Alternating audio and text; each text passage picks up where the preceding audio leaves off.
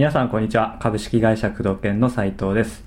工藤研治療院経営のヒント本日は第21回をお届けいたします。工藤さんよろしくお願いします。はい、よろしくお願いいたします。はいそれでは今回のご質問です、はい。えーいつもメルマガを読ませていただいて大変勉強になっております。あ、どうもどうも。はい、えー今回ご質問させていただきたいのが、えーリピート率についてです。はい。はい、えー当院では、え2回目3回目と、うん。まあ、来院する患者さんの割合が少ないということが最近、まあ、分かったみたいですね、うん。はい。でまあ、なかなか売り上げが伸びず、えー苦しんでいます、うん。はい、まず、まあ、どこから手をつけてどういった対策を打っていいのかぜひうん。教えてくださいうん。というご質問ですね、まあ、リピート率、まあね、そうですね。いいテーマ。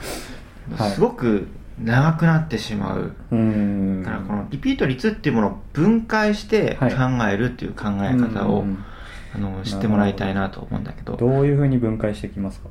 リピート率まずねその新規の段階でリピート率がある程度左右されるっていう考え方、はい。と、えーその問診ねそのはい。治療し方針を説明する段階でまだ一つだよね、うん。あとはその施術のレベルサービスクオリティの、えー患者さんお客さんの満足度でもそうだしあとはフォローアップだね、はい。でも、えーリピート率っていうのは変わってくるね、うん。主に大きく言うと新規とよく言ってる3ステップね、はい。新規内部フォローアップ、うん。いインの後ねって言った後このはい3つに分けて、新規の段階で考えると例えばはい。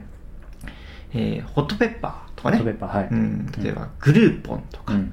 そういうのでえー安くしてね、うん。あとはあの地域雑誌とか安く出して、はい。えーお試し価格でやった新規の方と、うん。うん、ホームページをよくよく読んでここの治療院にぜひ行ってみたいと。うん。魅力的なホームページがあってそれを読んで、はい。ここに行ってみたいという状態で来る人のうん。リピート率はうん。同じかというとかなり違うわけで、うん。うんチラシで来たのか。はい。チラシからホームページを読んできたのか。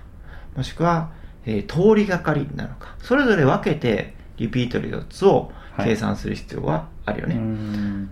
その集客した媒体によって、うん。まあ、リピートというか LINE、後の LINE 回数が変わってくるということ。ですかなりはい。かなり変わってくる、うん。ひどいところはもう倍以上違う。おところもあるし、うん。やっぱりホームページねうちは結構ホームページに力入れてるから、はい。うん。ホームページを作っていただいて、はい。ホームページをしっかり読んでいいホームページを作って、はい。まあ、治療の方針だったり書かれたりその先生の思いなどをしっかりと分かってから来てる人っていうのは、ん。えーリピート率は格段に上がる店舗は多いよね。なるほどなるほど、うん。もうじゃあもう要因っていうのはその患者さんが、うん。まあまあ、手に入れるというか、うん。その入れ込む情報の量うん。って。ことなんですかね。まあ、ざっくり言うと、はい。ある程度 LINE、その中身、来てからのことが分かっていて、ここに行きたいと思っているか、うんうん。とりあえず行ってみたいと思っているかうんのどっちか。なるほど。うん。っていうところでかなり違うよね。とりあえずお試しと、あ、ここに行ってみたい。っていう心理の違いだよね。ん。うん。そうなんですね。やっぱりある程度情報量をはい。与えたいから、うん。チラシからでも、まあ、よく言うんだけど、はい。URL を書いたり、あはい。詳しくはウェブでねうん、最近 CM でより増えてきてるよね。もう何でも詳しくはウェブででにやってるけど、ね。ホームページっていうのは情報量が多いっていう、その会社、はい。その治療院を知るべきにはホームページを見ればいいっていうのがだいぶ浸透してきてるから、すべての広告の受け皿がホームページになりつつある。おー。うん、ブログだったり。でそこの受け皿としてのホームページがあれば、うんうん。そこに誘導をしっかりしていくっていうことだよね。はい。だこの前コンサルでね、行った治療院さんなんかは、はい。えー結構そのブラックボードに詳しくは何々と検索でねと書いていたり、はい。あの指してるあの据え置きチラシにうん。もう必ずうん。詳しくはウェブに書いてますということをしっかり徹底していただいててそこをなんかやっぱりそこから誘導するウェブの率が全然変わった。ウェブに来る率が変わって。だ指名検索が増えたでね。アクセス解析見ると、はいはい。そうするとやっぱり必然的にある程度治療院の先生の顔だったり方針が分かってから来るから、うん。リピート率も、まあ、心持ち上がったような実感もあると、うん。それだけでね、はい。っていうようなことをおっしゃってたので、うん。そういったところ、新規で、えー考えるといいんじゃないかなと思うね。うんうんうん。なるほどなるほど、うんあとですね。3回目4回目とか、うん。うん。継続して来院してもらう方のうんリピートっていうところで言うと、うん。なんかそう、まあ、うまくいくような施策とかって何かありますか、まずそのリピート率という段階で、はい。あの治療院さんがよくよくやってしまっているミスは、えー、と2回3回来る理由を言っていない。ああ大きいです多いよねこういう人あの本当に未だに信じられないんですけど はい。次回予約を取らない人とか結構いらっしゃいらっるよねしゃいますね。はい、うん。うん。あの施術してお大事にどうぞ、で患者さんもあこれは治ったのか治ってないのか なんとなく良くなったような気もするけどどうしたらいいんだ私はみたいな状態で帰ってしまっているはい。方が多いのでやっぱりえ治療家さんとしてはその内部の部分だけどその最初の部分ねえ治療方針をしっかり説明して、まあ、これくらいの症状ですと私はこうこうこうだからこれくらい来た方がいいと思うと、はい。まあ、あと来るか来ないかはあなたの判断次第。で経済状況とかもあるから、まあ、無理はしないでほしいけど私はこう来た方がいいと思うと。で、えー、そしてあのなんですか治療方針計画をしっかりと伝えているかどうか、うん。で次回予約を治療家が主導して取っているかどうか。ん。にかなり変わってくる。あとはそのサービスクオリティだよね手術を受けた時に変化を実感できるのか。うんだったり、えーまあその人としてすごい嫌われていたりするともう無理だよね、ううんん、なんかこの先生息が臭いとか なんか不潔感いっぱいとか、はいはいはいはい。なんか触ってほしくないみたいな、うんえー、とずけずけなんか人のプライバシーに踏み込んでくるとか、うん。そういうのをやっちゃってる治療院って意外に多いからね、確かにそうですね。うん。うん。恐ろしいのはそこに気づいていないんだよね。そうですね、ん。例えば一番最初来た時に、うん。プライベートの話するのってどうなんですか？うーん。俺僕個人の見解だとあんまり最初の段階では、問診票とかにある程度書いてもらう以外については、うん。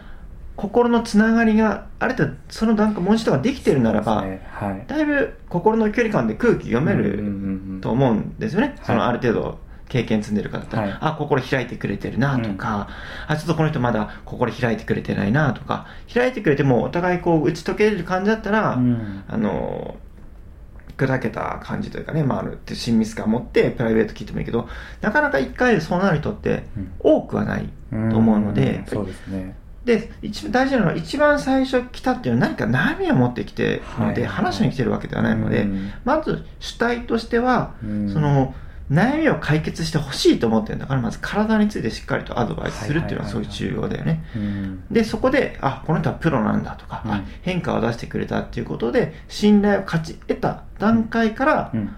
徐々にあのプライベートなこととかに踏み込んでいった流れは自然だよね。そうですね。よくおそらく関係性を作るところにフォーカスしてしまって、うん。もういきなり最初からうん。そういった話で踏み込んじゃううん先生も多いと思うんですよね、うん。実際にこう、まあ、調査じゃないですけど、うん。行った治療院さんとかでもう、んうんいきなりこうご結婚されてるんですかとか、うん。結構ね、プライベートな話ですよね。う、ん。うん。まあそれはいいことでは順番っていうのがあるから、はい。最初から来られてもね違和感を感じない人もいればやっぱりはい。感じる人もいるから、うん。そういったところにミスはあったりするよね。うん。うん。あでもこれリピート率の話だよね。あそうですね。ちょっと脱線しちゃいましたね、はだからそうするとそういう意味でも、はい。そういったクオリティがミスがあったりすると、い。2回目、ここは嫌だなっていううん。治療方針をしっかり説明しても、いはい。ここは、えーないなとうん。思われるから、そういったミスはないことが前提だけど、うん。あとは来た後に、えーフォローアップって言われる、はい。えー例えばはがきを送ったり、はい。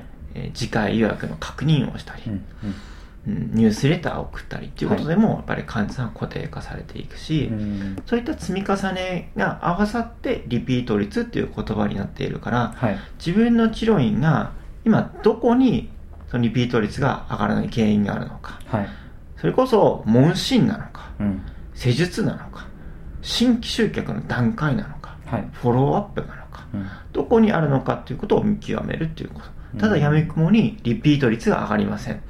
リピート率って何を表してますか？っていうところから、まあうん。コンサルとか入るわけじゃん。はい。具体的に言うと、リピート率ってどこのことをおっしゃってますか？から入るわけでしょ？確かに。うん。らそのリピート率ってすごい広い定義だからさ、ううん。ん2回目、3回目来ない。特に2回目来るっていうのは、えーまあ流れで来ることもあるけど、はい。3回目、4回目、5回目っていうことになると、今度、フォローアップっていうステージに入ってくるから、はい。まあ、フォローアップじゃメンテナンスだね。メンテナンスね。メンテナンスの考えをしっかり教えているかどうか、来る理由とか考えを教えているかどうかっていうのをうん。言っているかによるし、はい。治療計画、まあ、詳しくあの、別のコンテンツのあの突撃と何治療とか、あれを聞いていただくと分かると思うんだけど、その患者さん死にね、うん。なんか、ちゃんと説明してくれたら通うのになとか思ってるのに何も説明していないとか、それ多いんそううん意外と治療家が思っているほど患者さんはこう違うことを感じていることが多いので、うんそういうところを考えると必然的な治治療経過が説明の仕方とか、はい。えー3回目4回目とリピート2回目の違いとかが分かってくるんじゃないかなと思うよね、